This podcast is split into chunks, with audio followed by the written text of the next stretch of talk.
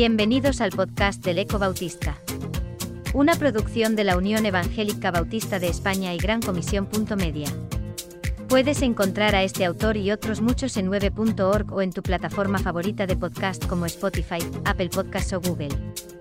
En esta nueva entrega de Omnibus, Jorge Pastor Muth traduce un artículo de Dave Hooker, para Eternity, el fabricante de bosques que ayuda a sanar el planeta. A propósito de la conferencia sobre el cambio climático, COP26, que se lleva a cabo en Glasgow, aquí está la historia de un australiano cuyo descubrimiento inspirado en la oración es una contribución significativa en la lucha contra el cambio climático.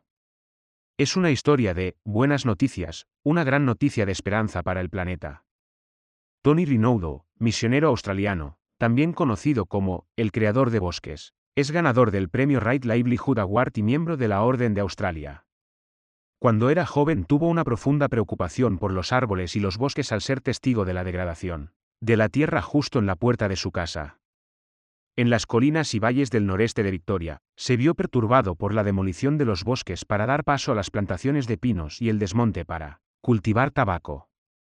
Se estaba perdiendo la biodiversidad y se abusaba del medio ambiente en nombre del progreso. Pero, ¿cómo podría ser esto un progreso? se preguntó, cuando nos enfocamos en cultivar tabaco pero los niños de otros países se van a la cama con hambre. La tala de árboles no fomentaba el crecimiento y la salud, sino que facilitaba el desierto, el hambre, las enfermedades y la sequía. Formado por estos dos deseos de reparar el medio ambiente y aliviar la pobreza, Tony estudió agronomía en la Universidad de Armidale, donde conoció y se casó con Liz, quien compartió su pasión y el llamamiento para servir al Señor en el extranjero.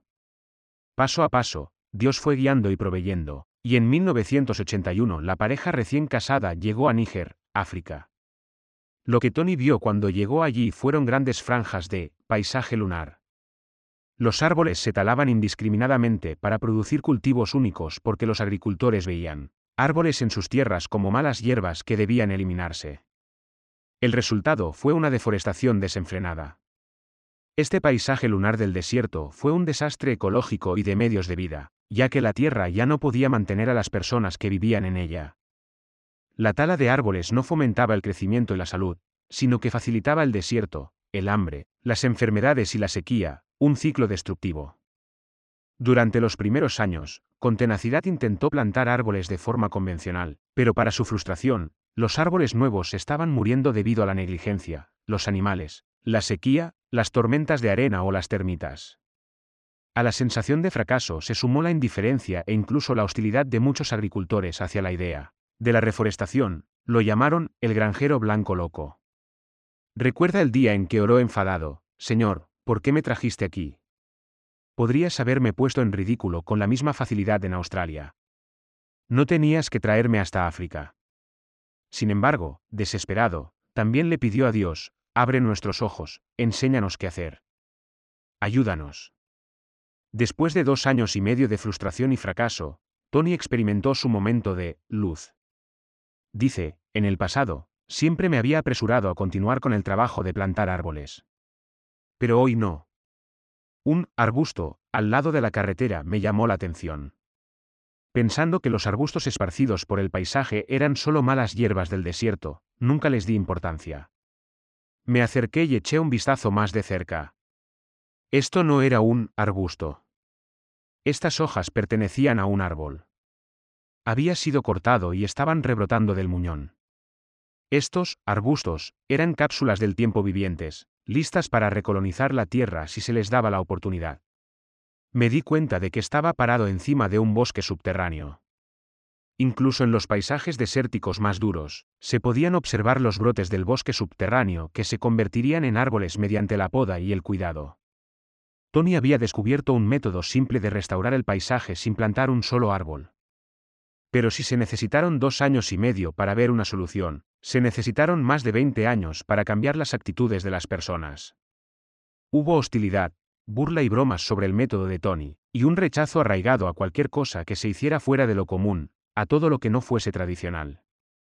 Pero a través de la catastrófica sequía de 1984, el programa de Alimentos por Trabajo, de Tony fue catalizado, lo que llevó a una aceptación gradual del método que se extendió de un agricultor a otro. Después de dos décadas, se había vuelto viral. Este método pionero se llama FMNR, regeneración natural administrada por agricultores. FMNR es simple, sostenible y económico. Esta es una gran noticia, ya que los beneficios de FMNR son infinitos. Protege a las familias del hambre, las enfermedades y la muerte. Mejora la biodiversidad esencial, mantiene la humedad en el suelo y reduce la temperatura de la tierra y el aire. Tiene el potencial de extraer millones de toneladas de dióxido de carbono del aire, proporcionando una solución natural al cambio climático. Y alimenta a la gente. Solo en Níger, los agricultores locales que adoptan FMNR han rehabilitado más de 5 millones de hectáreas de tierras en ruinas, esos son más de 200 millones de árboles, mientras duplican sus cosechas y sus ingresos. Tony dice, en Níger, nuestros cálculos muestran que los rendimientos de los cultivos alimentan a 2,5 millones de personas más, cada año. Es casi demasiado bueno para ser verdad. La noticia está circulando y según Chris Reich del Instituto de Recursos Mundiales, FMNR es probablemente la mayor transformación ambiental positiva en el Sahel, y quizás, en toda África. Ahora, Tony tiene la misión de promover que el FMNR funcione en 100 países para 2030. Quiere iniciar un movimiento mundial que dará como resultado la restauración no de millones sino de miles de millones de hectáreas de tierra. La restauración a tal escala tendrá un enorme impacto positivo en las comunidades, el clima y el medio ambiente. La historia de este australiano de la selva es una noticia emocionante, que ofrece una esperanza increíble para nuestro planeta justo en el momento en que el último informe del IPCC, 29 de agosto de 2021, transmite tendencias climáticas preocupantes. No es de extrañar que la COP26 de la ONU en Glasgow esté enfatizando cuán vital es para todos nosotros, trabajar juntos por este hermoso mundo. ¿Cómo podemos participar en esta gran noticia? Podemos contar la historia.